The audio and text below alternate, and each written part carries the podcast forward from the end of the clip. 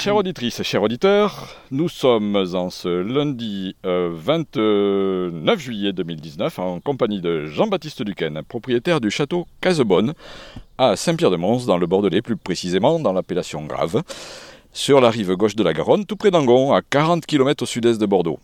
Ouvre bien grand tes esgourdes, deux vignerons te causent, Jean-Baptiste et ton serviteur Régis. Bonjour Jean-Baptiste. Bonjour. Euh, comment te présentes-tu? Qui est Jean-Baptiste Duquesne? Bon, je crois que je suis un entrepreneur qui est passionné et qui a touché pas mal de métiers et qui se retrouve aujourd'hui à la tête d'un vignoble. Euh, parce que je suis un passionné de vin et que j'ai envie de raconter une histoire en deuxième carrière euh, autour du vin, autour de ma passion et un peu réinterpréter les vins de Bordeaux comme je les aime et comme j'ai envie de les pratiquer. Alors c'est quoi qui t'anime dans la, dans la vie d'une manière générale? C'est la passion, le, désir, l'envie de, faire quelque chose. À partir du moment où j'ai une idée et j'ai envie d'initier un projet, ben j'ai toujours eu beaucoup de chance de pouvoir euh, avoir euh, du temps et de l'énergie disponible pour pouvoir me consacrer à ça. ce que malheureusement tout le monde n'a pas cette chance dans la vie. J'ai vu sur ta bio que tu as fondé, il y a longtemps hein, déjà, euh, le club de dégustation de ton école. Ah, ta, passion du vin, ça date pas d'hier donc. Je vois que tu as bien cherché de l'information. C'est effectivement, j'ai. En fait, moi, je, suis originaire de pas très loin, l'Aréole, à 15 km d'ici. Je ne suis pas d'une famille de grands connaisseurs en, vin. Mon père était euh, technicien dans la viticulture, mais, mais pas une très grande culture du, du vin et du goût. Et quand je suis arrivé à Lille, j'ai fait une école de commerce à Lille, j'ai fait les DEC à Lille. Dans les écoles de commerce, le jeu est de trouver une association dans laquelle s'intégrer. Et c'est une sorte de, pseudo-activité professionnelle en parallèle aux études. Et on s'est rendu compte avec quelques amis, il y avait un Alsacien, il y avait un Angevin, il y avait... Euh, il y avait quelqu'un aussi de Bourgogne. On, on s'est mis autour de la table en disant mais que c'est dingue, il n'y a pas de club d'œnologie dans cette école, donc on va créer une association et c'est comme ça qu'on s'est lancé euh, dans l'aventure du vin et c'est comme ça que j'ai appris le vin, j'ai appris à déguster. On avait à l'époque euh, commencé et lancé l'activité de conseil d'un meilleur sommelier de France, qui s'appelle Éric Dugardin. Éric Dugardin, je, converse encore aujourd'hui avec lui, et c'était un, très grand amateur de vin, il était Master of Port, et c'est lui qui nous a appris toutes les semaines à déguster, nous amener ses bouteilles, ses cuvées, en nous expliquant un peu toute la variété et la complexité des vins de France et d'ailleurs. C'était novateur à l'époque de créer un club de dégustation dans une école ou il y en avait déjà dans d'autres écoles Il y avait quelques. Les, grandes écoles, les grandes parisiennes avaient déjà leur club, mais on était au début. On était au début de. On, était là en 91, 92. On est au début de, l'intérêt de l'étudiant pour le vin et, ce qui est aujourd'hui une grande tendance. Je crois qu'aujourd'hui, euh, dans beaucoup d'écoles, il y a des, des, clubs de dégustation, il y a beaucoup d'amateurs, il y a beaucoup d'intérêt pour le produit parce que c'est un produit à la fois qui allie de la connaissance. Je crois qu'on peut bien déguster que si on rapproche une connaissance encyclopédique, intellectuelle du vin, de ses cépages, de, de ses façons de culture, de ses modes de culture, de ses modes de vinification, et ensuite une perception organoleptique. Et la dégustation, c'est rapprocher les deux. Donc c'est à la fois, c'est à la fois dans, euh, sensuel, mais c'est en même temps extrêmement intellectuel. Et du coup, euh, ben, dès qu'on se prête au jeu, c'est un, un exercice passionnant. Alors, une question justement sur ton parcours de grand amateur de vin quel est euh, l'acquis qui t'a procuré le plus d'émotions ou les qui t'ont procuré le plus d'émotions Pourquoi En quelles circonstances? Il y, en a plusieurs, mais euh, j'ai le souvenir justement par Éric Dugardin dans le Nord, dans ces années-là, je me souviens très bien d'un château de Farc 67 où le, le comte de Lursalus était venu nous faire déguster ça. Un Huette, aussi le Haut-Lieu, 67 et aussi 59. Euh, et autrement, euh, quand j'ai fini mes études, j'ai fait, euh, j'ai fait mon, diplôme de, fin d'études sur le sujet de la commercialisation du vin en grande distribution. Donc on était en 94. Et j'ai appelé IKEM, j'ai appelé Alexandre de Lursalus en disant ce qu'on peut se voir, j'aimerais vous poser des questions sur ce que vous pensez d'IKEM, qu'on retrouve en grande surface. Donc il m'a reçu très élégamment. Et Et après cet entretien, il m'a dit Mais est-ce que vous resterez bien déjeuner avec nous? Ce jour-là, il y avait la meilleure sommelière de France qui était là, donc je suis resté à leur table et on a dégusté un, magnifique Béchevel 1926 ce jour-là. Et ce, ce, ce château Béchevel, il y avait euh, des notes de de confiture de prunes caramélisées, euh, un fruit un peu compoté. C'est juste, c'est quand même assez magique sur, un, sur une bouteille qui a 80 ans de sortir des, pareils arômes. Euh, et c'est là où on se rend compte toute la magie de, que porte le vin et cet univers. On va, parler un petit peu de ton parcours d'entrepreneur. qui est euh, absolument incroyablement varié. On parle de web, on parle de mode, on parle de vin, de nourriture, de restauration, les médias, le conseil en marketing digital. Maintenant, la viticulture. Quelle est la logique? Quel est le fil conducteur dans tout ça? Et quel est le modèle économique de l'ensemble de ton œuvre? Alors, le modèle économique, il n'y en a pas qu'un, mais à chaque fois, c'est du cas pour cas. Mais sur le fil conducteur, c'est clairement le vin. C'est-à-dire, moi, je suis sorti d'école de commerce en me disant, euh, j'ai des amis qui peuvent partir dans le conseil, dans le consulting pour bosser dans des grandes boîtes ou, aller dans des écoles comme Procter Gamble, euh, des écoles marketing. Et moi, je me suis dit, mais jamais j'ai envie de vendre de la lessive, quoi. Ça m'intéresse pas, quoi. C'est le produit qui m'intéresse. Si je dois faire du commerce, je veux faire du vin. Et donc, directement, j'ai fait un DESS droit de la vigne et du vin à Bordeaux, à la fac d'onologie de Bordeaux et, à la fac de droit. Euh, et, j'ai créé ma boîte de négoce euh, dès le commencement en 95. Et ça, c'était le fil conducteur. On était en 94. Et euh, à ce moment-là, je, donc je me lance dans le négoce de vin. J'ai ni argent, ni réseau, ni connaissance dans le milieu du vin. Et on, on se lance avec une envie, un désir, mais je crois que l'entrepreneuriat n'est pas toujours très rationnel, parce que si on le rationalise, on fait plus grand-chose, parce que c'est tellement compliqué les, nuages à l'horizon qu'on n'a plus envie. Et à ce moment-là, ben, qu'est-ce que je fais? Je, J'étais dans mon appartement et mon entreprise, euh, je fallait que je vende du vin, mais je ne savais pas à qui, et je ne savais pas quoi vendre, je n'avais pas de catalogue, je n'avais rien. Et euh, j'ouvre, le téléphone, c'était euh, le France Inter, le téléphone sonne. Et euh, à ce moment-là, le sujet, c'est les autoroutes de l'information. On ne parlait pas d'Internet à l'époque. Et dans les autoroutes de l'information, dans ce téléphone sonne, on m'explique que n'importe qui va pouvoir être connecté à n'importe qui, va pouvoir connecter, va pouvoir, et que ça va modifier l'économie, modifier l'entreprise. Et je me dis, c'est formidable. Donc dès, que je me suis dit, je vais vendre mon vin sur les autoroutes de l'information, dès la semaine suivante, j'ai créé mon site internet. Je dois être le premier négociant en vin à Bordeaux à avoir créé un site internet en 1995. Et en fait, le fil conducteur, ben, du coup, relativement rapidement, je me suis rendu compte que je pouvais mieux gagner ma vie dans le digital que dans le vin. Donc j'ai euh, lancé un site internet de vente en ligne dans ces années 98-99 comme beaucoup de monde, je me suis planté dans cette période des startups euh, très spéculatives. Euh, du coup, j'ai cherché du travail. Je travaillais dans une entreprise de la communication digitale à Paris, une entreprise que j'ai dirigée. Puis après, j'ai recréé une agence web et puis j'ai relancé un site internet. Je me suis dit, puisque le vin marche pas, je vais lancer de la cuisine. Mon site de vin s'appelait 75cl.com. Du coup, j'ai dit, je vais faire 750G 750 grammes. Et du coup, j'ai mis des recettes de cuisine en ligne et ça, ce projet a marché, c'est énormément développé. Et je l'ai revendu à un grand groupe média il y a deux ans, ce qui m'a permis de, lancer ce projet, de, racheter un vignoble et de, bâtir une nouvelle aventure. Et là, l'international dans tes activités, qu'est-ce que, qu'est-ce que ça dit? Alors, j'ai toujours des activités en digital. J'ai toujours euh, euh, je travaille sur, j'ai une société qui travaille sur la, la, meilleure organisation du contenu dans une organisation.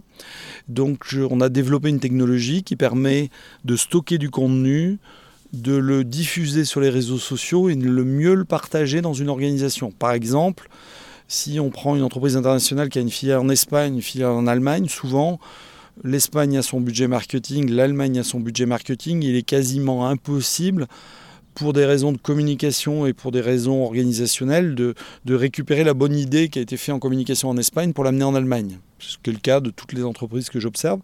Donc notre technologie permet de dire l'espagnol de son initiative produit un contenu, le diffuse en Espagne, ce contenu est scoré par des algorithmes en Espagne, si ce contenu est bon, L'Allemagne reçoit une alerte le lendemain en disant tu devrais regarder ce qu'a fait les Espagnols, peut-être ça va t'intéresser, et réciproquement. C'est ce que tu viens de me montrer là, donc juste avant le début de notre entretien, que tu appliques à Casebonne donc pour Alors, la je production de ton contenu. Euh, Alors je fais pareil, sauf que là j'ai pas de problématique internationale, mais j'ai la même problématique. Moi je vis à Paris et je, je me suis lancé le défi de raconter trois histoires par jour de ce qui se passe dans les vignes, alors que j'y vis pas. Alors ça veut dire que j'ai pas de contenu, j'ai pas d'histoire. Je vis de Paris il faut que je raconte un contenu vivant. Donc ça a été un travail. Euh, Donc j'ai équipé mes, mes équipes avec un smartphone. Je leur ai installé le petit logiciel sur leur smartphone. Je leur ai expliqué comment ça fonctionnait. Ai dit maintenant, votre travail m'intéresse. Je veux qu'au quotidien, vous me racontez ce que vous êtes en train de faire. Si vous êtes en train d'épamprer, si vous êtes en train de s'écailler, si vous êtes en train de, de défeuiller, si vous êtes en train de travailler sur la vigne, euh, monter les fils, euh, euh, tout ce que vous faites dans cette vie, ou si vous découvrez des choses merveilleuses en termes de, en termes de flore, la biodiversité, en termes de faune, un chevreuil qui passe dans les livres, dans les vignes, un lièvre, un serpent. Je veux que vous me racontiez ça pour qu'on montre qu'au final, on est, dans une ère où une entreprise, une entreprise agricole, peut, a des moyens pour toucher le consommateur et lui raconter l'histoire de son vignoble autrement que sur la contre-étiquette, euh, mon vin est fait de merlot et cabernet sauvignon et il ira bien avec un plateau de fromage ou une charlotte aux fraises.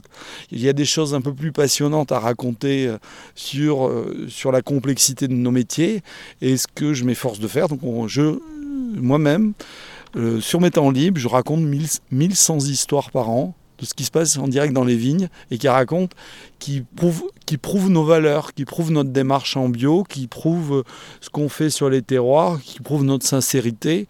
Et je pense qu'il est essentiel euh, aujourd'hui pour le consommateur d'avoir une communication plus proche de lui et, et moins stéréotypée et à laquelle il croit plus. Et Est-ce que euh, cette euh, démarche, tu, en as parlé à d'autres euh, vignerons, à des organisations interprofessionnelles? Est-ce que ça, a percuté? Est-ce qu'il y a des gens qui s'intéressent à ça? Non, pour, l'in- pour l'instant, j'ai quelques clients grands comptes avec lesquels je, je- je dédie cette techno. Euh, Je- dans le milieu du vin, j'ai- ça reste mon, ma petite euh, sol- solution interne. Après, euh, je suis toujours. Mais, mais, mais c'est pas si simple. C'est pas si simple à appliquer parce que déjà, il faut, faut, que- faut rencontrer des gens qui soient convaincus de la nécessité de communiquer au quotidien. Il faut des gens qui soient suffisamment impliqués pour pouvoir vouloir raconter ces histoires. Ça demande de- d'impliquer son équipe, euh, du coup d'avoir un management équitable, équilibré, avec des bonnes relations sociales dans l'équipe pour que tout le monde joue le jeu. Et du coup, euh, ben, du coup, c'est un vrai parti pris. Et euh, ben, je crois que dans ce métier, il fallait que que je joue le jeu, de le tester et de voir si ça fonctionne. Quoi. Et pour l'instant, ça a l'air de fonctionner, puisque ce que j'ai vu, effectivement, est impressionnant sur, euh, sur les, les différents réseaux sociaux, que ce soit Instagram, Facebook, LinkedIn, euh, et sur ton site internet. Euh, Ben, J'en ai certainement oublié, mais... Non, non, mais je- oui, effectivement, à partir de la production de contenu, du coup, je peux la diffuser sur les plateformes. Je peux très facilement de- euh, faire autant de sorties que je veux et programmer, euh, soit sur Twitter, soit sur Instagram, sur Facebook ou sur mon site internet, parce que je considère que mon site internet est une sortie de ce contenu. Et oui, ça fonctionne très bien parce que ben, du coup, euh, ben, ça me permet de, renforcer les valeurs de ma marque et ça me permet, j'ai des appels entrants de, encore ce matin, il y a un caviste qui venait de me visiter. euh, encore il y a un quart d'heure, il y a le SMS d'un visiteur qui me dit Est-ce que je peux visiter vos vignobles et venir goûter les vins? Euh, Pourquoi? Parce que ben, j'éveille une curiosité, je donne un autre regard sur un vignoble, et du coup, ça donne envie d'avoir une visite un peu plus, un peu plus originale, se dire ben, peut-être qu'il se passe des choses hein, plus originales que la que la visite très protocolaire du vignoble bordelais où souvent on visite les chais, on regarde les barriques, on arrive dans les cuves, on arrive dans une salle de dégustation, on goûte les vins et puis, puis ça s'arrête là. Quoi. Alors que je pense que le, vrai de la vie de ce métier se passe dans la vigne et que c'est malheureusement un, pendant entier qui est, qui est assez peu raconté. La vinification, c'est euh, c'est que le, résultat d'un travail qui a été fait dans la vigne auprès d'un raisin de bonne qualité. Et je crois que et du coup ça ça, ça se récolte pas par hasard ce travail dans la vigne. C'est exact. Il faut et c'est et ce qui rend complexe ce métier et euh, parce que d'avoir toutes ces facettes de compétences aujourd'hui, c'est peu de gens l'ont, quoi. Et donc, du coup, moi, je n'ai pas ces qualités de vigneron, je n'ai pas ces qualités de vinificateur, je suis juste un amateur de vin. Et c'est pour ça que j'ai mon projet, dès le départ, j'ai fait venir un, ami vigneron euh, qui a bien voulu reprendre le projet et qui m'a répondu quand j'ai présenté le projet, qui m'a dit banco en disant Ok, euh, je vais être le, directeur de la propriété, je vais faire le job. Et, et du coup, on, l'entreprise, elle est bicéphale. Moi, j'incarne le, marketing et la communication et le commerce et le positionnement de, cette marque. Et David, il incarne la vigne, le produit et, les valeurs, nos valeurs autour du bio, autour de, l'environnement.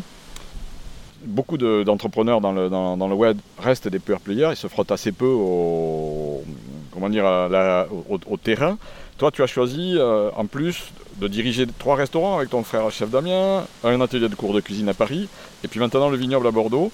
Donc, alors que, comme tu l'as dit au début, ce sont des activités qui sont peut-être plus compliquées pour, euh, pour réussir que le, que le, que le web euh, tout seul. Quoi. Oui, je, je, suis peut-être un peu masochiste, mais il y a aussi peut-être une volonté. Euh, le, le, digital, quand on l'a pris tôt, ça a été au final, quand on acquiert les compétences et qu'on on rentre dans ce métier tôt, au final c'est très facile c'est très facile, il suffit d'arriver avant tout le monde, de bien dérouler une stratégie, et puis euh, au final, on a relativement peu de concurrence et, ça, se déploie. Et euh, du coup, j'ai un, syndrome d'imposteur. Je dis, j'ai réussi une entreprise, j'ai pas fait exprès. Quoi. Et, euh, et, donc, dans mon fort intérieur, je veux dire, se confronter à ce métier de la vigne, ou euh, ce métier-là. Alors, restaurant, c'est différent, mais, euh, mais le métier de la vigne, c'est j'ai un challenge à relever. Et je veux dire, dans un métier où à Bordeaux, il y a 6000 propriétés, créer une propriété qui fait du vin, qui le market et qui le vin, qui le vend dans des conditions économiques satisfaisantes pour gagner de l'argent, euh, c'est pas gagné parce qu'il y, a une commercialisation en place, il y a des clients qui ont des habitudes, il y a, il y a des clients qui n'ont pas forcément besoin d'un nouveau produit et du coup exister dans cet univers, ben, le, pari reste entier, on verra. On, se posera la question dans 3, 4, 5 ans de savoir si, si les fondations que j'ai posées étaient bonnes et si je suis parti dans la bonne voie. Ah, je, confirme, le commerce chez, chez moi est, est vraiment une des clés sur lesquelles on a, des gros progrès à faire. On a des progrès à faire dans tous les domaines, hein, mais euh, le, commerce est une partie compliquée dans le domaine du vin. Mais c'est très dur parce qu'on est très nombreux, il y a une offre très éclatée, euh, il y a euh, une place de Bordeaux et des négociants qui ont globalement ont fait un travail de structuration commerciale très fort pour adresser tous les clients dans le monde entier et du coup et qui apportent une offre de service et de gamme qui est supérieure à celle de nous vignerons, qui apportons que quelques produits. Et sortir du lot là-dedans, c'est pas. Et du coup, euh, quelle serait la motivation d'un importateur pour acheter, venir acheter notre propriété en direct alors qu'il a déjà un négociant qui lui propose une gamme où il y a toute la gamme des châteaux? Je veux dire, au final, on a un avantage, on a, on a un désavantage concurrentiel de, dès le départ. Je veux dire, on va, ça demande plus de boulot pour l'importateur de venir nous acheter du vin à nous en direct propriétaire que d'aller sur la place de Bordeaux se fournir. Euh, c'est pour, ça qu'il faut que la demande vienne quelque part du consommateur. Quoi. Donc pour convaincre l'importateur que le consommateur lui demande ce vin. Évidemment, et c'est là aussi qu'il faut apporter une...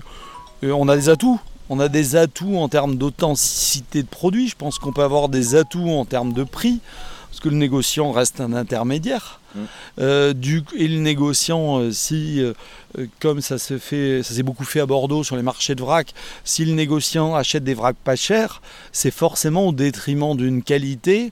Le vigneron, il peut pas apporter les soins dans, sa vigne et sur ses rendements. C'est pas durable. Hein, tu en es bien conscient. Hein, tu peux pas. On produit quand on est propriétaire et qu'on commercialise, on produit pas le même vin et le même raisin que quand on va le vendre à un négociant qui va nous imposer un prix autonome. Tu es vigneron indépendant? Tu adhères? Pas encore. Tu devrais. Ouais, mais avec plaisir.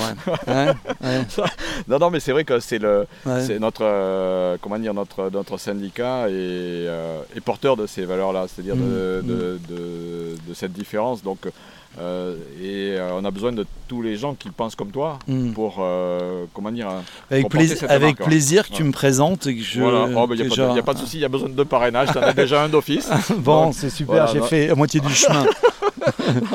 donc, voilà. Et donc les, les cours de cuisine et le, Oui, donc le- là, les restaurants et les cours La de cuisine. restaura- la- non, les cours de cuisine, c'est- resté dans l'activité que j'ai vendue. Ça, c'est plus, ça fait plus partie de mon périmètre.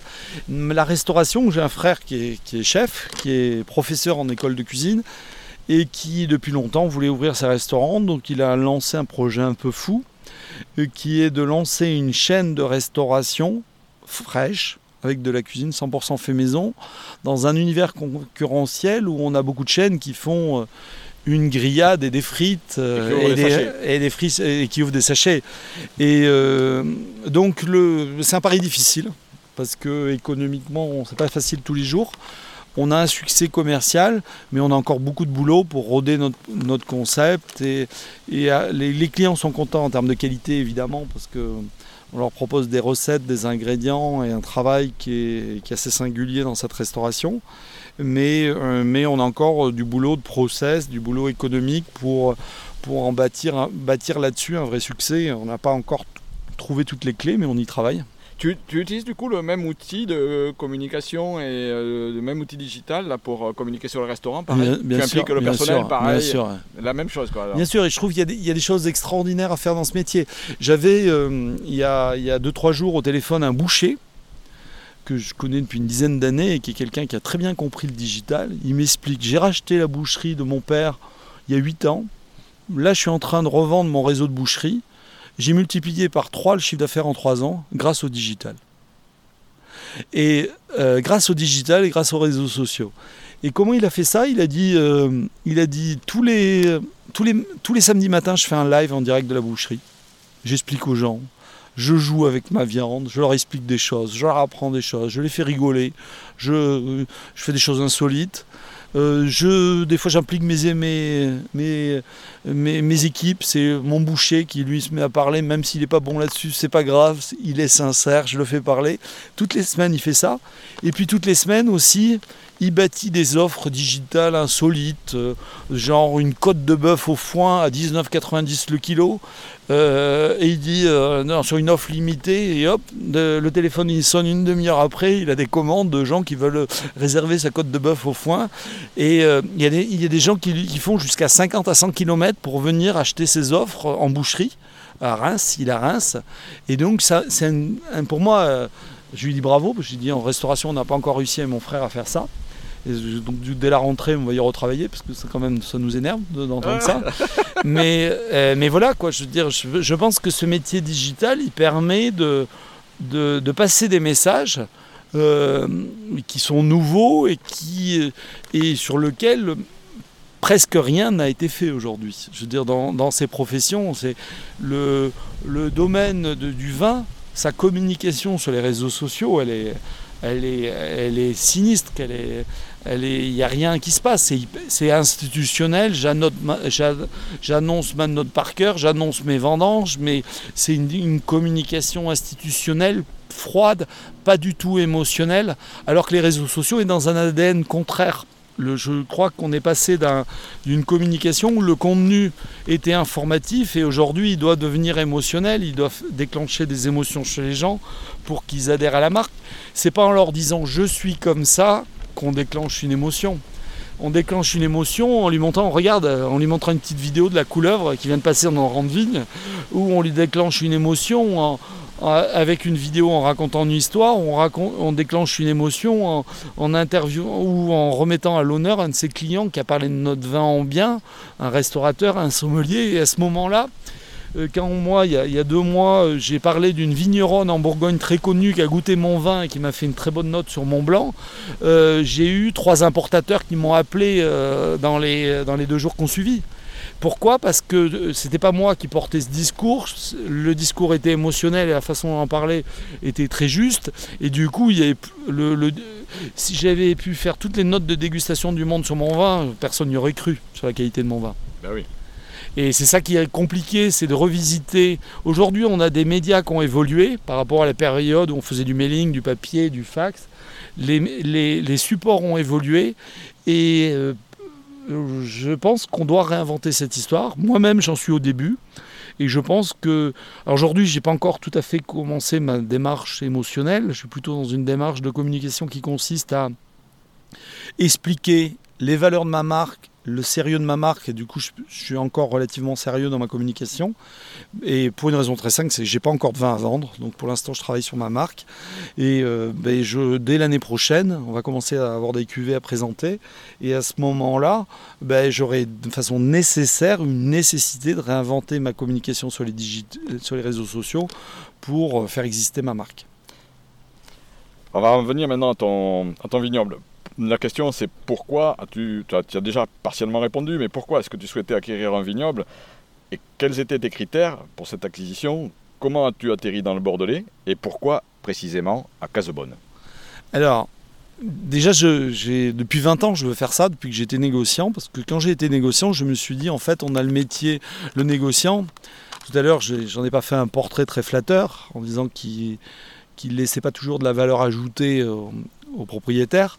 Mais la réciproque est vraie. Le négociant, c'est aussi quelqu'un qui subit des prix de marché, qui, qui en enclume entre un distributeur, une grande surface et des cours soit des cours du vin à la propriété en fonction des cours primeurs, soit des cours du vrac. Et du coup, c'est un métier extrêmement fragile où, euh, au moindre retournement de marché, on peut voir sa, marge plus exister et, combien de sociétés de négoce par cycle disparaissent. Par Donc je me suis dit en fait la seule valeur qui se crée elle est la propriété. Elle est la propriété. Si on arrive à bâtir une marque, si on arrive à, créer de la valeur ajoutée sur le produit qu'on fait, et du coup euh, je me suis dit si un jour je reviens dans le vin, je veux être producteur parce que je pense que c'est là euh, c'est là qu'il y a une histoire. Et puis c'est là aussi où je suis le plus à l'aise. Je suis le plus, je suis pas un bon commerçant. Moi, je suis plutôt un, marketeur. Et pour moi, la définition du marketing, c'est euh, le contraire du commerce. C'est de faire en sorte qu'on nous appelle. Mm. Alors que le commerçant, il appelle pour trouver un client. Euh, le marketeur, il fait en sorte que le téléphone il sonne et quelqu'un lui dit je veux te commander du vin. Et je suis plutôt feignant, je suis plutôt marketeur que commerçant. Euh, et, du coup, voilà, c'est comme ça que je suis arrivé là-dedans. Alors pourquoi, pourquoi Bordeaux? Euh, Je suis de Bordeaux, mais je suis. Euh, si j'avais vraiment choisi, je ne serais pas parti à Bordeaux parce que c'est pas ce que je bois, plus que je bois aujourd'hui. C'est plus ce que je bois aujourd'hui parce que le goût du vin de Bordeaux, il est soit des très grands vins incarnés par les crus classés, des très grandes bouteilles dont les prix ont augmenté de manière spéculative, de manière indécente et du coup j'ai plus envie de boire ces vins ou quand je les ai je les mets dans ma cave et je me dis je vais pas la boire j'ai pas encore l'occasion donc on finit par jamais les boire soit euh, un milieu de gamme de, de vins de Bordeaux qui qui essaye pour moi à travestir les valeurs des vins de Bordeaux, qui sont des grands vins de garde, des, grands cépages qui sont pas faciles dans leur jeunesse. Un sémillon, c'est, en blanc, c'est pas un cépage qu'on peut boire jeune, c'est un cépage qui est magique au bout d'une dizaine d'années, que ce soit en sec ou en liquoreux. Et pareil sur un cabernet sauvignon, c'est des cépages qui demandent du temps pour dévoiler toute leur complexité. Et Bordeaux est dans ce contexte un peu déphasé par rapport au goût du jour. Donc il essaye, je pense, par des pratiques œnologiques, souvent de, de rendre ses vins rouges et ses vins blancs plus faciles, plus agréables à boire, plus aromatiques. Et, je pense qu'ils en perdent leur âme et qu'ils en perdent leur saveur. Donc si, vu comme ça, je serais pas venu à Bordeaux parce que je pense que par rapport au goût de marché, euh, un Jura, euh, un beau Savagnin du Jura euh, de 2-3 ans, c'est déjà magique. Un, un Gamay en Beaujolais sur un joli cru, ça se goûte très bien. Un Chenin de Loire sur sa minéralité, dès 2-3 ans, on a, des, on a des vins blancs extraordinaires. Et pareil dans toutes les régions de France, il y a des choses très faciles, beaucoup plus faciles à boire dans leur jeunesse avec des très très grands vins. Donc je serais plus plutôt parti ailleurs. Pourquoi je suis venu à Bordeaux? Je suis venu à Bordeaux parce que moi je suis pas vigneron. Et c'était une question de rencontre. Et donc euh, j'achetais depuis plusieurs années les vins d'un petit vigneron qui sur ses temps libres euh, élevait en bio et biodynamie sur 2 hectares, faisait 2 hectares de vignes et, sort tous les ans des cuvées complètement atypiques, très très créative, sortant complètement des, codes de vinification bordelaise. Des fois il y a des défauts, des fois il n'y en a pas, des fois c'est magique, des fois... mais il se passe toujours quelque chose dans, ces cuvées. Et du coup, euh, je me suis dit, si on doit se différencier, ben, il faut un interprète. Il faut quelqu'un qui puisse raconter quelque chose dans la bouteille, quelqu'un qui ait cette créativité pour sortir du moule bordelais et de l'œnologie bordelaise. Et donc David a bien voulu me rejoindre dans le projet. Et de sa seule condition, c'est qu'il avait un boulot à Bordeaux. Il faisait une heure de transport le matin et le soir. Il dit ben, Moi, je veux me rapprocher de chez moi. Donc, on a tracé un cercle de 10 km autour de chez lui. On a trouvé à 7 km. Donc, voilà pourquoi je suis à Casbonne. Je suis à Casbonne parce que le vignoble est situé à 7 km du domicile euh, familial de David Pouteis. Et là, ça a pris combien de temps alors de trouver le bon vignoble? Ça a mis 6 mois. Ah, c'était super, bah, super rapide alors Bon, mais j'avais quand même du. j'ai, ayant déjà travaillé dans le vin de Bordeaux, étant originaire de la région, donc j'ai activé un peu les gens que je connaissais dans le vin. Et je dis, je suis en recherche. Si vous entendez parler, appelez-moi. Et, et puis le téléphone a vite sonné, quoi. C'était qui les bons interlocuteurs finalement alors? Il y, avait il y avait plusieurs vignerons, il y avait un négociant, il y avait. Mais la plupart, la plupart, du, la plupart des, des bons contacts m'ont été apportés par des vignerons installés dans un terroir, dans un terroir proche, et euh, qui euh, j'ai été les voir, j'ai discuté avec eux. Bon, il y en avait que je connaissais déjà, il y en a un que je connaissais pas, et euh, ben, voilà, ils m'ont trouvé sympathique. Donc me trouvant sympathique, et ben, le jour où il y a eu un vignoble en vente, ils m'ont dit va vite, hein, là il y a quelque chose d'intéressant à Casbonne qui est en train de se passer, va aller voir. Il m'a donné un numéro de téléphone et puis, et puis on a conclu l'affaire avec le propriétaire tu arrives sur un domaine, comment tu te formes à la, gestion d'un domaine viticole et comment tu t'es entouré? Tu en as déjà un peu parlé avec la personne de David, mais comment tu étais entouré pour réunir les multiples compétences euh, nécessaires à la pratique du métier? Alors, moi, je peux pas, pas eu à me former parce que j'ai quelqu'un sur place qui, euh, qui en maîtrise toutes les compétences, ou du moins qui en maîtrise tous les doutes, parce que tout ce métier de vigneron, tous les jours, on sait, ce qu'on sait, mais on se pose quand même beaucoup de questions, on n'a pas beaucoup de certitudes. C'est un peu ça l'idée, ouais. ouais. Donc le, je crois que c'est ça qui est important, cette remise en cause perpétuelle pour... Euh, et donc, donc moi, je, moi c'est une relation quasi quotidienne avec David qui me raconte. Et puis mon travail sur les réseaux sociaux a fait que pour que je puisse raconter une histoire tous les jours et que je dise pas de bêtises, il a fallu que, j'appelle une fois, il m'explique, je rédige un billet, puis 15 jours après, sur un sujet connexe, je rédige un billet, et puis je me dis, en fait, dans le billet de la semaine dernière, là, j'ai pas dû comprendre parce que j'ai pas compris pourquoi il m'a expliqué que la pulvération du cuivre, il fallait le faire avant la pluie, et, et s'il pleut une heure après, c'est lessivé, et pourquoi ça marche. Et, et du coup, ça veut dire que j'ai pas bien compris la chimie du cuivre, et hop, c'est appeler David et puis discuter et puis me renseigner en disant mais c'est ça marche comment ce produit de contact? Et puis de fil en aiguille au fur et à mesure qu'on se pose des questions ben on apprend on devient de plus en plus compétent. Et maintenant j'ai rédigé plus de 1500 2000 papiers sur le vin et ce qui se passe dans le domaine depuis 2016 donc euh, je pense que j'ai donc euh, donc je me suis formé. Et puis après ma deuxième clé je pense que je pense qu'on vit pas dans un dans un secteur économique aussi riche que, le vin sans euh, aller rencontrer dès le début euh, des gens qui nous ressemblent, des gens qui ont envie de communiquer pour échanger, pour se connaître, pour être un réseau et pas tout seul. Donc moi, ma première année, j'ai été voir 10, 15, 20 vignerons. Chaque fois que je descendais de Paris à Bordeaux, j'avais un ou deux rendez-vous, aller rencontrer des gens différents euh, qui me donnaient un éclairage. Et ben, du coup, on s'insère dans un milieu, on montre que qu'on n'est pas condescendant, qu'on a envie de partager, qu'on a envie de faire des choses ensemble. D'ailleurs, il se fait des choses ensemble. Avec des vignerons que j'ai été rencontrés, on a acheté des outils ensemble, on a mutualisé des choses. Naturellement, il y, a, des choses qui se passent. Et puis après, fil en aiguille, ben, c'est toujours enrichissant parce qu'il y, y, a des opportunités qui génèrent de ça, il y a des projets qui naissent de ça. Et je crois qu'il faut, euh, comme dans tout métier, il ne faut pas rester seul. Oui, c'était justement la question. Là.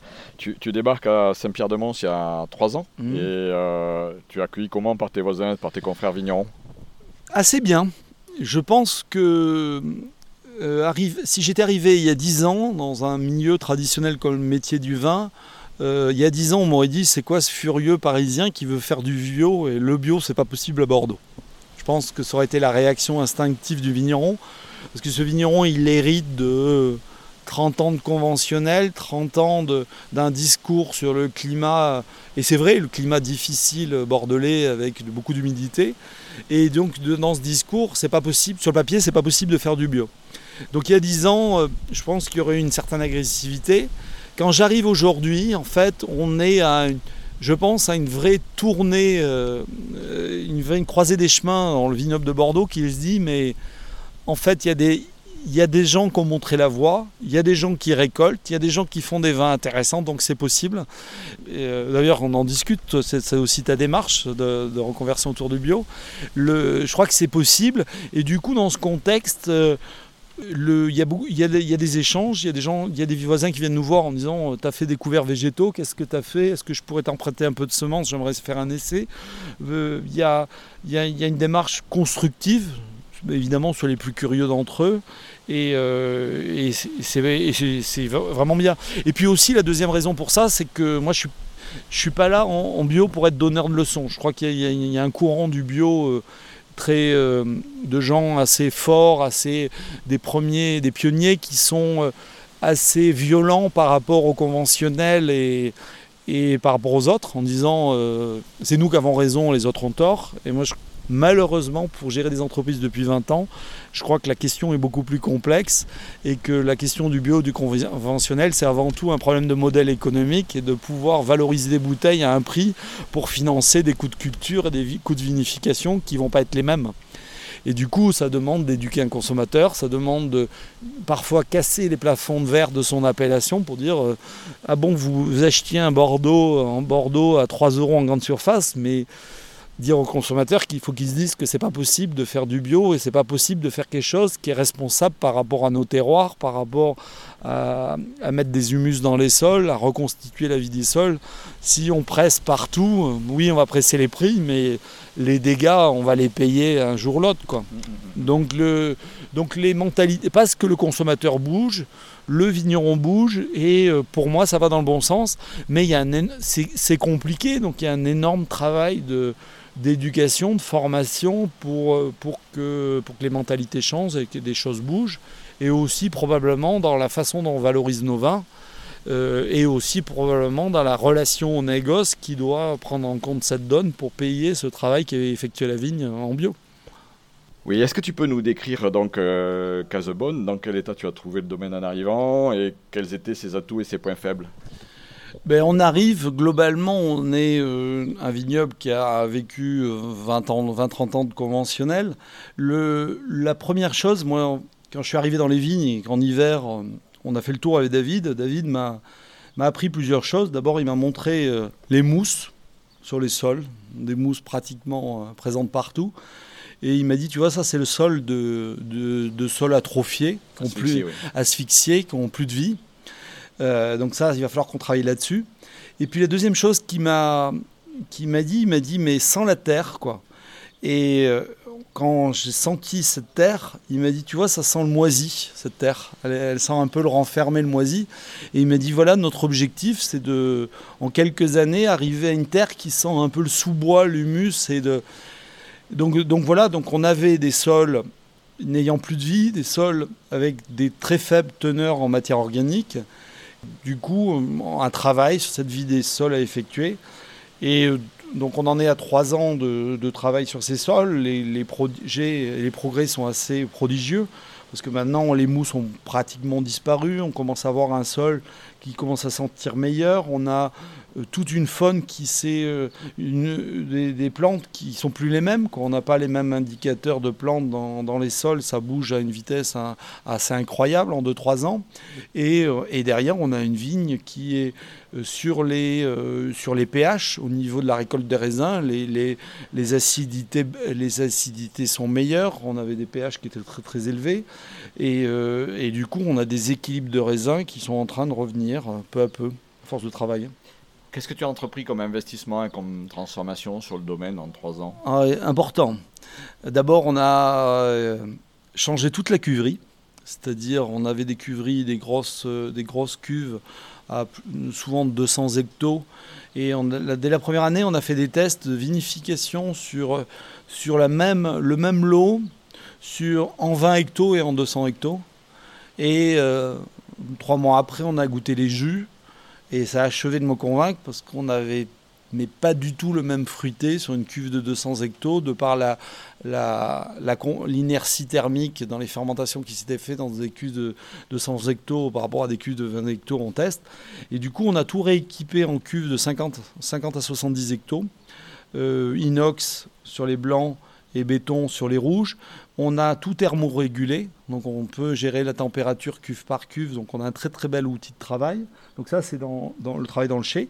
Maintenant on est en train de construire notre chai d'élevage avec euh, barrique, amphore et puis un chai de stockage, parce que euh, le vin ça prend de la place, euh, il faut pouvoir stocker quelques palettes de bouteilles. Et donc ça c'est ça c'est au niveau chai.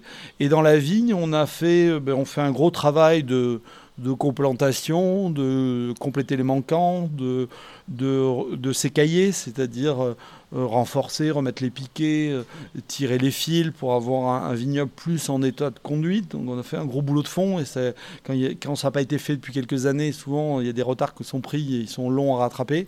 Et dernièrement, nos investissements, il est au niveau des plantations où on replante l'ensemble des cépages oubliés de Bordeaux qui étaient plus plantés à Bordeaux depuis, euh, qui ont été arrachés à peu près tous les derniers cépages dans les années 50 dans les vignobles bordelais et qui sont aujourd'hui plus autorisés dans les appellations et donc pratiquement plus plantés. Donc on replante 25 cépages historiques de Bordeaux qui ont existé et qui étaient la spécificité de nos terroirs. Donc le projet, c'est ce que tu m'expliquais tout à l'heure, c'est effectivement d'arriver à faire des micro-cuvées avec tous ces cépages qu'on a oubliés à Bordeaux. Quoi. Ben, le projet, c'est d'abord la curiosité, c'est-à-dire moi je comprends j'ai un peu de mal en étant marketeur et quand on se dit que dans tout projet marketing, il faut trouver de la différenciation. Donc je suis un peu surpris du, territoire marketing que me laisse Bordeaux en arrivant en 2016 en disant il y avait peut-être 25 cépages qui existent encore à Bordeaux et qui étaient plantés dans les vignes et personne n'a essayé de les replanter pour savoir quel goût ils ont. Donc j'ai dit déjà, c'est un territoire. Donc c'est pour moi, c'est de la curiosité. J'ai envie de le faire parce que. Et après, une fois que je le fais, parce que j'ai envie de voir ses goûts et j'ai envie de voir ce qu'on peut en faire. Euh, sachant que depuis les textes qu'on retrouve de 1900 sur certains cépages, la, dégustation du vin en 1900 était sommaire. Hein. La, poésie de la dégustation, c'est un langage qui a, qui a, 20 ans, qui a 30 ans. Je veux dire, ça n'existait pas. On disait, il est bon, il n'est pas bon, euh, il est tannique, il est de garde, il est acide, il est mûr, il n'est pas mûr, mais c'était à peu près tout le langage de dégustation. Donc, donc je pense qu'aujourd'hui, on a des moyens pour revinifier ces cépages. Et là-dedans, ben, en fait, ça va être mon champ d'expérimentation sur ces 25 cépages, de trouver lesquels ont un vrai intérêt dans, le contexte actuel euh, en termes organoleptiques pour adresser un consommateur. Et, dans ce contexte, euh, il sera, ce cépage, il sera peut-être tardif, il sera peut-être acide, ça peut être intéressant. Aujourd'hui, des, cépages qui ont plus de fraîcheur. Il sera peut-être léger, mais avec un fruit extraordinaire. Euh, il sera peut-être excellent pour faire un rosé, ce cépage. Et du coup, là-dedans, une fois que j'aurai trouvé vraiment un produit qui a une vraie identité, eh ben, ça deviendra le, mon projet phare, ça deviendra ma cuvée phare et ça deviendra mon axe de différenciation. Donc pour ça, ça passe par une phase de test. Il faut les planter. Il faut les vinifier, il faut les trouver déjà, il faut les trouver, il faut les multiplier. Ils existent presque plus en France, ces cépages. Des fois, il reste que 5 pieds dans un conservatoire. Donc ça, il faut, le bouturer, il faut greffer et, mettre ça. Et ça, c'est des cycles qui prennent des années. Et une fois qu'on aura tout ça, ben, j'ai tous les champs des possibles, puisque j'aurai toute la matière végétale dans mes vignes, j'aurai 1000 pieds de chaque pour pouvoir bouturer et planter à partir de ces 1000 pieds si j'ai envie. Euh, euh, un hectare, deux hectares, trois hectares d'un cépage et donc produire 5 à 10 000 bouteilles d'une cuvée que je serais la seule à avoir. Très intéressant. Tu as vécu euh, les deux premières années très très difficiles sur le plan climatique. Il n'y a rien qui t'a été épargné, le gel, la grêle, le, milieu aussi, je crois. Est-ce que tu as, tu avais conscience de ces risques avant de devenir vigneron et comment vis-tu maintenant ces euh, événements vus de l'intérieur? Est-ce que tu connaissais ces difficultés et ce facteur temps quoi? Alors j'en ai absolument pas conscience et je pouvais même pas en avoir conscience parce que je pense que si on se remet dans le contexte de 2016, le vigneron bordelais lui-même n'en a pas conscience de ces risques dans la mesure où le dernier gel sérieux c'est 1991. On a eu une sévère coulure en, 2013 quand même. Ah, il y, a il y a des incidents, mais des choses aussi, euh, aussi euh, violentes, violentes, que la... Et la dernière grêle, moi, sur Saint-Pierre-de-Mont, c'est 1971. Et je enchaîne 2017 et 2018, gel plus grêle, de deux millésimes qui me font perdre quasiment la totalité de la récolte. Donc non, je n'y étais pas préparé. Euh, je crois que c'est pas un problème, pas juste une suite statistique de malchance. Je crois que dans nos métiers, il va falloir s'apprêter à perdre un millésime sur cinq. Euh, et il va falloir qu'on adapte nos modèles économiques pour être capable d'encaisser dans nos modèles économiques la perte euh, d'un millésime sur cinq et du coup d'avoir des prix de vente qui permettent d'encaisser ça parce que je pense qu'il n'y aura pas d'assurance qui pourront payer euh, ce coût et qu'on a, on a des tant mieux si ça se passe pas une année sur cinq. Mais moi, dans les business plans que j'ai rebâtis depuis, je suis parti du principe que j'allais perdre une année sur cinq dans mes récoltes. Ah oui, c'était la question suivante. Tu as répondu. Hein, c'était euh, voilà, est-ce que c'est acceptable pour l'entrepreneur que tu es quoi? Bah, de toute façon, je suis dans l'aventure, je suis embarqué, je suis, j'ai passé le, je suis au milieu du guet là, donc euh, je ne vais pas reculer, donc il faut que j'avance. C'est les difficultés de tout projet d'entrepreneuriat, il n'y a, rien, a rien de facile. Et euh, je crois que, de toute façon, les difficultés que j'ai, euh, toute la profession là et toute l'économie du vin là, et du coup, et ça c'est pas lié au bio, parce que c'est, on pourrait me dire, oui, mais tu as pris des risques, le bio, mais le gel, le bio, il est pour rien. La grêle, le bio, il est pour rien. La coulure, le bio, il est pour rien. Et euh, du coup, après, le métier de bio, c'est des risques par rapport à la maladie, à la gestion des maladies. Et ça, c'est notre responsabilité. Et ça, il faut qu'on soit extrêmement rigoureux pour, pour le gérer en bio.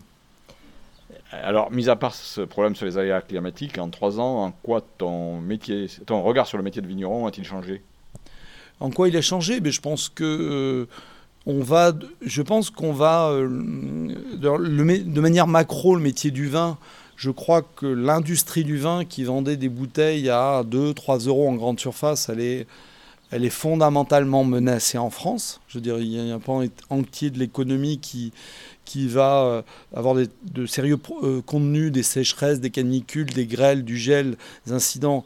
Et du coup, je pense que c'est une immense opportunité de repositionner le vin comme un, produit de qualité euh, et pour lui redonner une place dans, les foyers, pour lui redonner une image, pour, pour redonner de l'information au consommateur, pour parce qu'au final, le consommateur est très peu connaisseur je veux dire, le vin, c'est tellement compliqué dans, sa mosaïque de cépages, dans sa mosaïque de façon euh, culture, de culture ou de vinification. Il y a, au final, il y, a, très peu de gens qui connaissent le vin et je crois qu'il y a un gros boulot d'éducation pour expliquer le vin et, que ça doit faire partie de nos missions dans notre métier. Un petit, une petite question sur la, part du temps que tu consacres à cette activité. C'est, euh, allez, il y a la version euh, officielle, officielle et officieuse c'est euh, euh, entre 10 et 20% de mon temps euh, officiel. Et puis non officieux, je, J'y pense le week-end, j'ouvre des livres, je lis des choses, je me renseigne. Et... Tu dors Casabonne. tu dors et tu rêves et, Casabonne. Et, je, donc, et donc ça, ça se compte pas comme temps, comme tout entrepreneur. Mais je, donc le oui, comme c'est quelque chose qui me passionne, c'est quelque chose qui, qui me prend de l'énergie, quoi. Qui me prend de l'énergie dans le bon sens du terme. Tu as choisi de convertir ton vignoble en bio et même en biodynamie. Euh, pourquoi ce choix? Et euh, concrètement, quelles sont les implications de cette décision? Et puis après, est-ce que tu pourras nous expliquer aussi quelle est la différence entre bio et biodynamie? Alors pourquoi? Euh, Je pense qu'il n'y a pas d'autre issue. Je pense qu'il n'y a pas d'autre issue si on considère que le vin n'est plus euh, un aliment, c'est plus un produit de consommation de tous les jours, que le consommateur est de plus en plus concerné par les problématiques environnementales, donc je pense que la, vague de fond du bio va se développer de manière fondamentale et que de toute façon, il sera peut-être jamais majoritaire, mais de, toute façon, c'est là où il y a la croissance. Donc à partir du moment où on veut faire une exister une entreprise, on ne peut pas euh, gagner des parts de marché et exister si, on est sur un marché qui est en décroissance. On est obligé d'être sur le marché. On parle de croissance du bio dans le vin de 10 à 20% par an en termes de consommation. Donc euh, je pense qu'économiquement, il n'y a pas d'autre issue. Après, en termes de produits, euh, dans, dans, ce que je fais, je pense que le bio et la biodynamie et en aucun cas une condition suffisante pour vendre son vin. Je pense qu'on a un gros boulot d'histoire, de, de, positionnement produit, de marketing pour faire en sorte que le, produit arrive au consommateur, ou, voire de remise en cause des, modes de distribution. Je réfléchis pas mal à ça, c'est-à-dire comment euh, être plus en, en, relation avec le consommateur direct et plus commercialisé pour euh, rebâtir un modèle économique qui, euh, qui préserve plus de marge dans, dans le produit qu'on vend.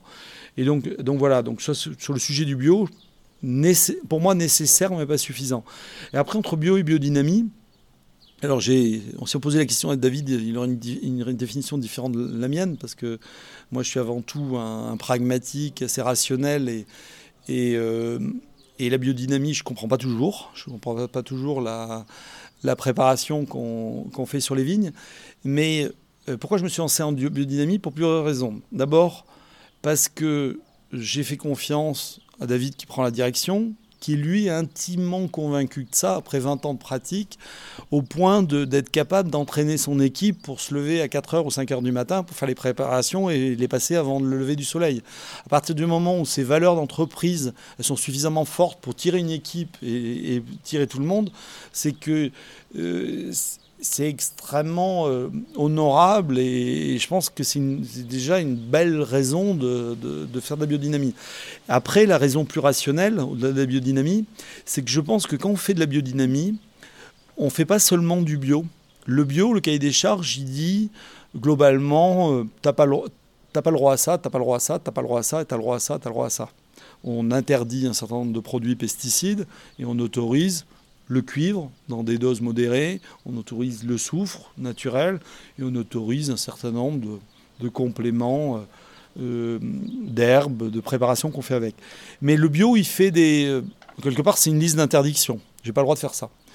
La biodynamie, je pense que, telle que David la pratique, c'est de considérer au final la nature et son environnement comme un tout, en disant je ne peux avoir un bon raisin que si j'ai restituer une qualité, une vie de mes sols, j'ai reconstitué la matière organique des sols et que j'ai reconstitué une, ça reste une agriculture, mais un sol et des, une flore sur ces sols qui est proche de ce qui se ferait dans la nature, dans le cycle de la nature et de la production des, des composés de la nature.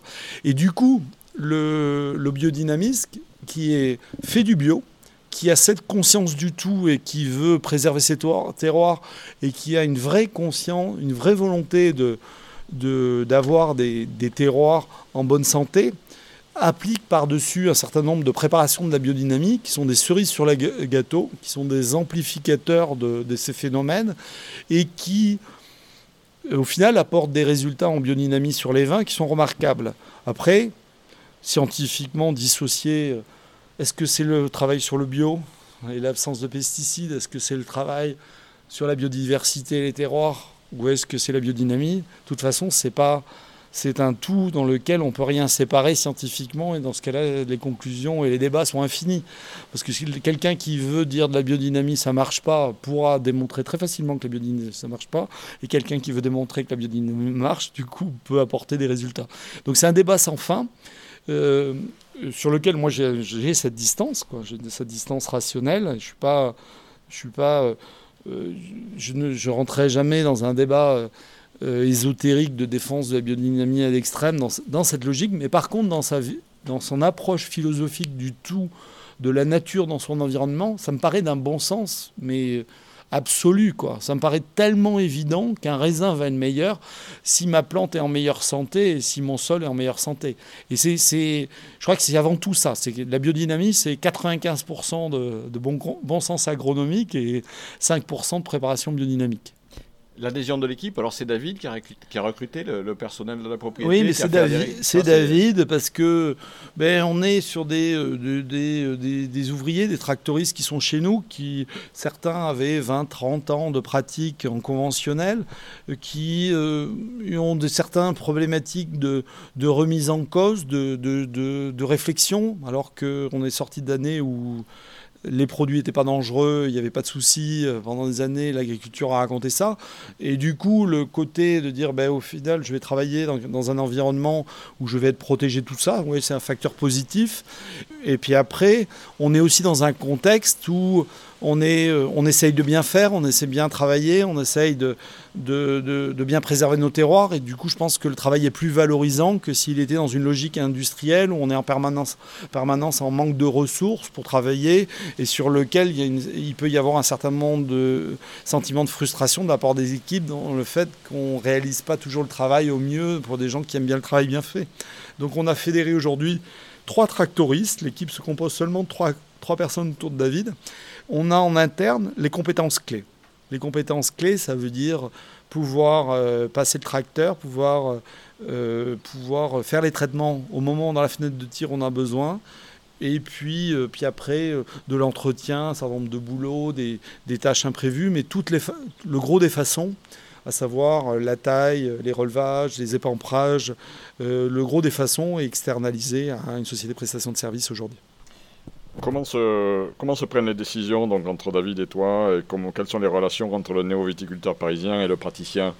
Et euh, d'une manière générale, à, à Casbonne, qu'est-ce que tu délègues et qu'est-ce que tu gardes sous contrôle? Question pas simple.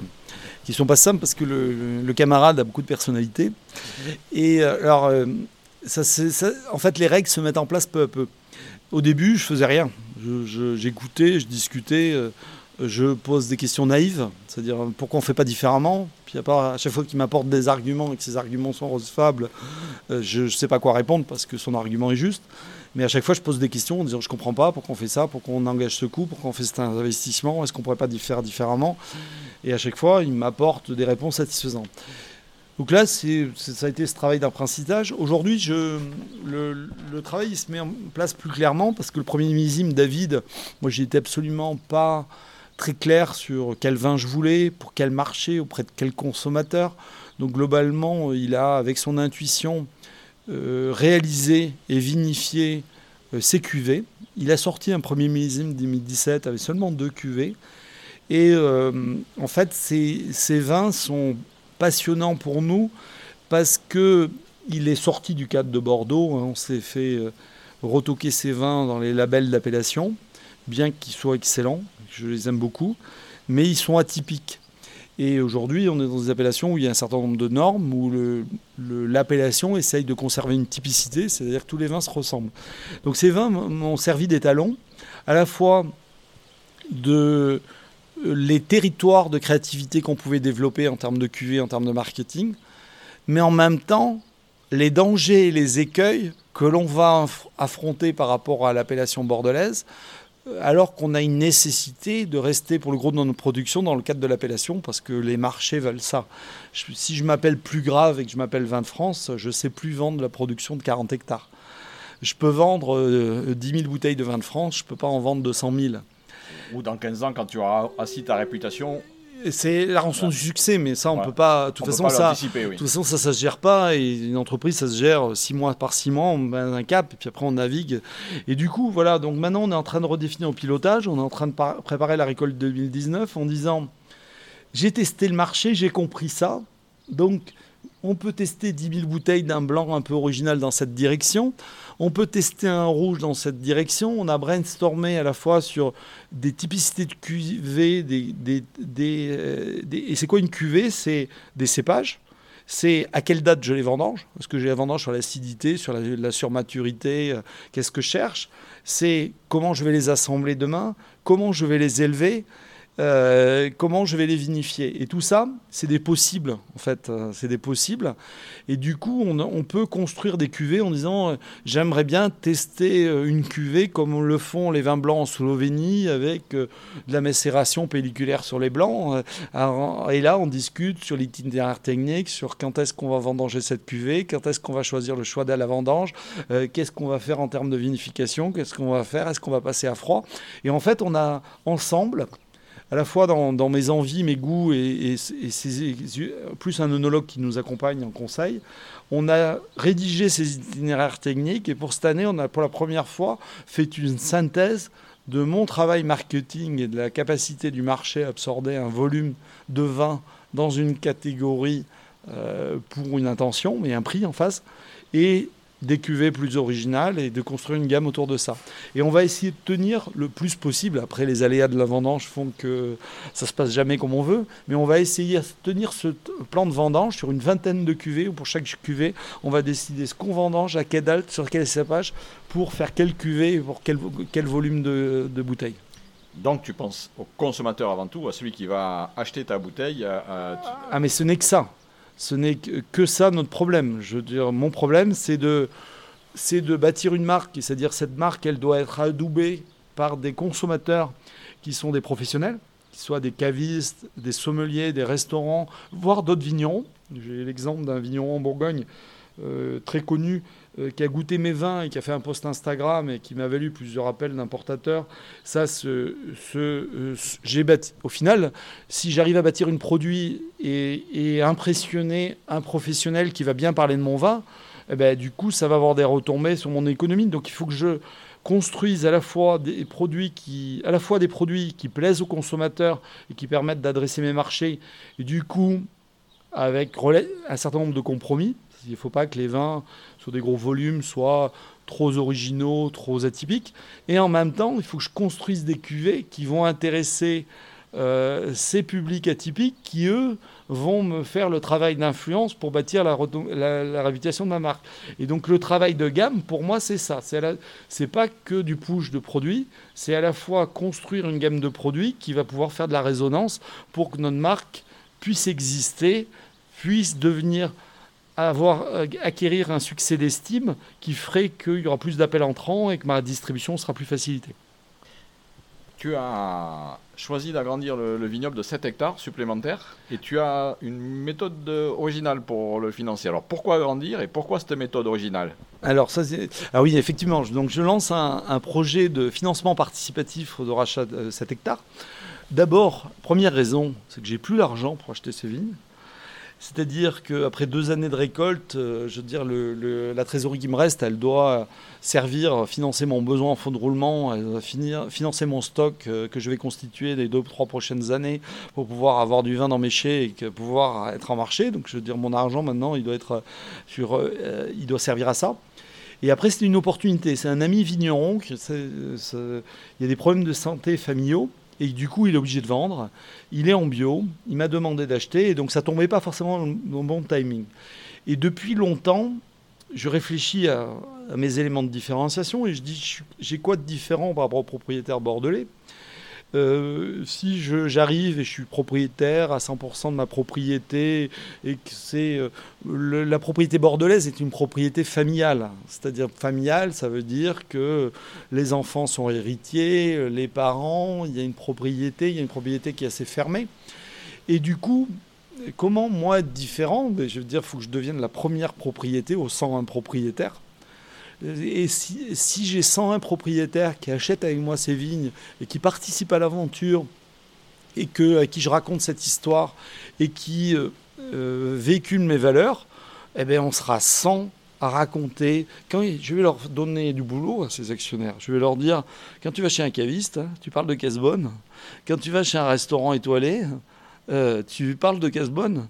Et si j'ai 100 personnes sur le terrain qui, juste parce qu'ils adorent les valeurs de la marque, ils adorent ce qu'on fait comme boulot et qu'ils ont envie de participer à l'aventure, euh, prêchent cette bonne parole, ben, le boulot il va être plus simple pour moi. Donc je, donc je saisis cette opportunité pour lancer un peu ce pari fou qui est de trouver sans actionnaire. Et j'aurais pu, alors euh, des amis m'ont dit, mais t'es bête, quoi. C'était beaucoup plus simple, euh, dans ton milieu des startups, de trouver cinq mecs qui allaient mettre 50 000 euros. Euh, il aurait défiscalisé, ça aurait été, t'en aurais trouvé que 5. D'ailleurs, je te donnais les noms. donc, cinq trouvés, j'aurais eu cinq déjeuners à faire, j'aurais trouvé mes cinq investisseurs. mais ça n'a pas d'intérêt. J'en préfère 100. Et du coup, c'est plus compliqué parce que. comment tu vas les gérer, oui. Comment tu vas les gérer et qu'est-ce que tu vas leur apporter Qu'est-ce que je vais leur apporter? Je vais leur apporter euh, une, euh, une, réunion annuelle. On va se réunir à Paris ou dans les vignes où on va euh, sortir toutes les cuves, toutes les cuvées et expliquer ce qu'on a fait, les difficultés. On va partager cette vigne vigneron ensemble. Donc, donc ça, ça peut être. C'est ceux qui rejoignent déjà l'aventure, on a déjà trouvé à peu près la moitié des, fonds à date, bah, c'est ça qu'ils cherchent. cette aventure. Ce matin, j'avais deux visites de gens qui cherchent à, à partager par procuration cette histoire, pas seulement faire un investissement. Et, puis après, voilà, bah, bah, c'est à moi, le digital offre quand même beaucoup de solutions pour communiquer. je ne sais pas quelle forme ça prend. Ça sera peut-être le groupe WhatsApp des, amis de Casbonne où je leur dirais Super les gars, on vient de rentrer au Ritz. Super les gars, là, on vient de sortir une cuvée en marché. Euh, euh, partagez le post Facebook pour la sortie de notre cuvée euh, de plan parcellaire, c'est juste incroyable. Partagez sur les réseaux sociaux et j'aurai 100 personnes qui partagent comme un seul homme euh, sur LinkedIn ou sur Facebook euh, leur entreprise, quoi, leur, le projet auquel ils participent. Donc je, je, le pari, c'est celui-là pour moi, c'est de réussir à fédérer. Alors du coup, c'était, euh, je, c'était pas 500, c'était pas 10, c'était pas 500, parce que 500, ça deviendrait ingérable. Parce que les 100, il faut que n'importe qui de ces, de ces personnes, qui en général sont des entrepreneurs, sont des commerçants, sont des, il y a un caviste, il y a deux vignerons, euh, il, y a, des gens de tous bords, il y a, un entraîneur d'écurie dans le cheval, euh, il, y a, des gens de tout univers comme ça qui sont rejoints le projet. Et ces gens-là, quand ils m'appellent, il faut qu'ils me disent Jean-Baptiste, je suis à Bordeaux euh, mardi prochain, est-ce que tu es là Il faut que dix fois par an, je sois avec eux et que je leur fasse la visite du vignoble et que je partage cette aventure. quoi. Et du coup, euh, du coup, c'est possible à 100 parce que j'espère qu'il y en aura 10 qui viendront dans l'année, pas 100. Euh, mais si j'en ai 500, je ne pourrais pas tenir une démarche humaine de communication avec, avec ce réseau. aventure intéressante, donc à, faire à suivre, quoi. On essaie, quoi. Euh, quel parallèle et quelle différence tu fais entre la viticulture et tes autres activités? La grosse, grosse différence, c'est les, cycles de décision et les cycles d'investissement. C'est horriblement lent pour moi qui suis issu du digital où tous les 15 jours on doit prendre une décision. C'est horriblement lent de se dire on planifie une plantation, mais pour une plantation il faut qu'on commande des plants au pépiniériste et le pépiniériste me dit si tu veux déraciner, il faut que tu me le commandes 18 mois à l'avance et tu auras ta commande livrée dans 18 mois et tu planteras dans 18 mois et tu récolteras dans 5 ans. C'est marrant parce que j'avais une autre question là, que j'avais préparée sur mon petit papier. La, la, viticulture est une activité à temps très long, que ce soit sur le plan financier. Je l'avais skippé cette question parce que je pensais qu'on y avait déjà répondu, mais en fait non, c'est vrai. C'est celle-là, c'est celle-là que tu poses par rapport à la, la, différence par rapport à ce que j'ai fait. C'est euh, mais en même temps, du coup, euh, j'apprends notre temps, j'apprends un temps de la stratégie et pas de la tactique. C'est-à-dire on est obligé de poser des visions stratégiques et les, les mettre en œuvre. Et on ne vit pas euh, du coup le stress quotidien de l'impératif du client qu'on doit livrer dans trois jours. On est dans, dans des cycles de la nature où, hors catastrophe naturelle, qui j'espère se reproduiront moins souvent, euh, on vit pas, on vit pas ces stress. Quoi. On vit sur, sur des cycles longs et des, des cycles sereins, des cycles d'organisation. Il y a, il y a fondamentalement aucune urgence à, à 24 heures. On peut toujours décaler quelque chose à la semaine d'après et réorganiser son travail. Sauf les traitements. Sauf les traitements. Euh, là, j'ai une question aussi, on, a, y a partiellement répondu, mais pas totalement, parce que euh, quand tu élabores ton vin, ta gamme, tu penses au consommateur, bien sûr, mais comment est-ce que tu intègres l'aptitude au vieillissement de tes vins dans tes choix à la vigne et au chai? Est-ce que l'aptitude au vieillissement, dans ta gamme, dans tes vins, est-ce que c'est quelque chose d'important ou est-ce que c'est un choix secondaire? Sur chaque cuvée, on a une intention. C'est-à-dire, quand on fait notre parcellaire Perron Boucher, on a dit on veut faire un grand vin blanc de garde David me dit j'ai goûté par un ami un grave issu des années 60 qu'on a dégusté il y a quelques années et qui était juste magique 30 ans après. Je veux refaire ce vin.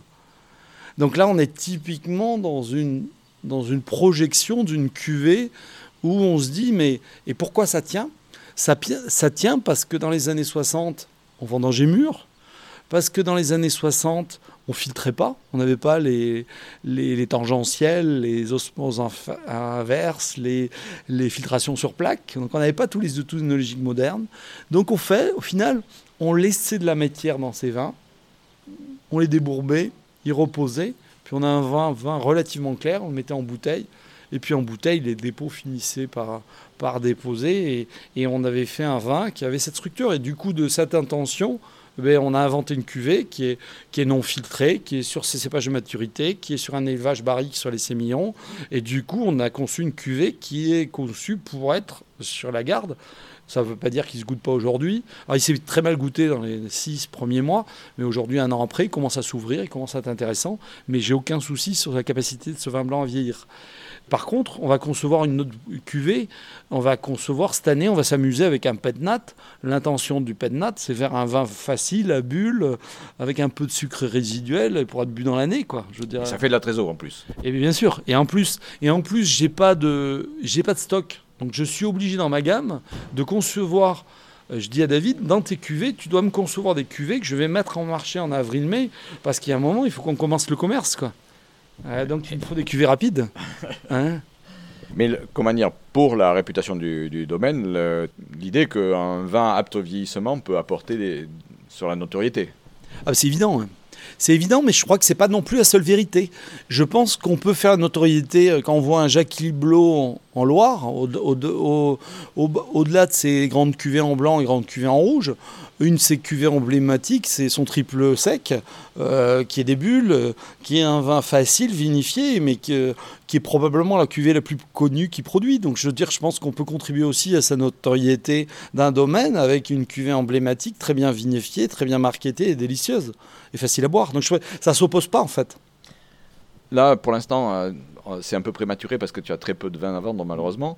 Euh, comment tu imagines euh, ta commercialisation, tes clients et tout ça? On en a vaguement parlé là, mais est-ce que tu as un plan stratégique au niveau commercial? Le marketing, on en a pas mal parlé. Le commercial Je vais. Le, mon, mon, schéma, mon schéma de base, c'est dire je peux valoriser mon vin que s'il est sur des marchés traditionnels. C'est-à-dire, ça veut dire qu'il faut que je sois dans des restaurants de qualité, il faut que je sois chez des cavistes passionnés, il faut que je sois auprès de consommateurs avertis. Euh, c'est ça qui va faire ma notoriété, qui va faire mon approche. Donc mon, mon premier travail, c'est celui-là. Donc je travaille Instagram que pour ça. C'est-à-dire, mon réseau Instagram, c'est un réseau de professionnels. Globalement, 50% des gens qui me suivent sur Instagram, c'est des sommeliers, des restaurateurs, des cavistes. Euh, que, qui euh, j'ai commenté leurs posts, j'ai suivi, euh, suivi leurs publications, ils me suivent en retour et à force de travail, ils me suivent peu à peu et j'ai euh, peut-être 500 sommeliers, 500 cavistes qui me suivent sur Instagram et qui commentent et qui interagissent avec moi et qui du coup qui connaissent la marque sans l'avoir goûté. Donc ça, c'est mon cœur de cible. Après, moi, ce que j'aimerais, je ne sais pas si c'est possible, donc on va travailler à l'export, on va travailler dans l'extension sur l'export, et ce que j'aimerais à terme, c'est de, restituer une forte part de commercialisation aux particuliers avec un modèle particulier. C'est-à-dire, je pense que l'avenir et à la reprise pour le producteur de la consommation à son, à son consommateur direct, euh, soit en proximité, soit à distance. Et si à distance, je pense qu'il faut, je souhaiterais réinventer un système qui consisterait à vendre du vin avec des volumes assez importants auprès particuliers, avec des systèmes de regroupement de commandes par 60, par 120 bouteilles, avec des histoires de un club de fidélité, un club d'avantage pour, euh, pour ces gens-là, probablement mes ambassadeurs, probablement mes actionnaires, en disant eux-mêmes qui disent ben, je suis actionnaire de ce domaine, j'en achète, j'ai un super prix, euh, euh, commandé avant 8 jours, mais il faut se regrouper ma commande et un seul point logistique, je rassemble les huit commandes agrégées sur la même commande et j'expédie sur un point de vente. Et je pense qu'il y, a une commercialisation à inventer là-dessus à réinventer. Réinventer, oui, parce que ça, c'est classique. C'est quelque chose qui existait il y a 30 ans, qui s'est peu à peu perdu. Parce qu'on a perdu les fichiers papier. Quoi. Les fichiers papier ont plus fonctionné, ceci, et puis euh, il y, a eu moins de stockage, il y a eu moins d'intention. Euh, c'est pas si simple à faire, parce que le, consommateur, il, il achète que s'il y a une rareté. Mais euh, je pense qu'il y, y, a un pari à faire là-dessus. Euh, là, un, plan un peu plus euh, général. Bordeaux, on est dans le dur actuellement, on en a parlé ensemble, sur le plan économique et médiatique, pour ces vins d'entrée de gamme essentiellement. Quel impact ça a sur l'image de ton vignoble et de tes vins?